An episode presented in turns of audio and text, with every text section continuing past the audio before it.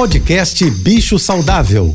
Fique agora com dicas e informações para melhorar a vida do seu pet com a veterinária Rita Erickson, mestre em comportamento animal.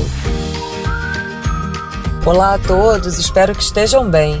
Durante essa semana, estou falando sobre raças de cães e gatos, não tanto sobre as características de cada uma, porque essas informações são muito fáceis da gente encontrar na internet. Perfil de raça, cores de pelagem, aptidões, mas sim conversar sobre algumas considerações que devemos fazer.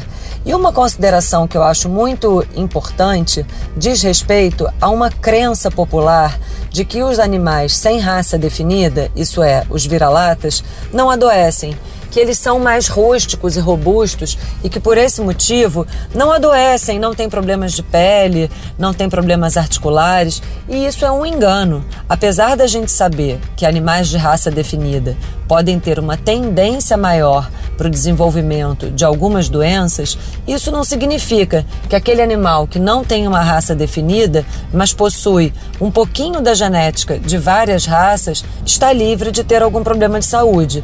Eu percebo essa frustração e até mesmo esse incômodo quando, por exemplo, eu estou fazendo uma consulta num animal sem raça definida e fechamos um diagnóstico de alergia, por exemplo. Muitas vezes, a família responsável por esse animal me fala assim: Poxa, eu escolhi ter um vira-lata exatamente para ele não ter essas doenças, esse tipo de problema. Infelizmente, todos os seres vivos estão expostos a adoecerem, é claro. E não é porque escolhemos uma raça ou um animal sem raça definido que estaremos livres desses problemas.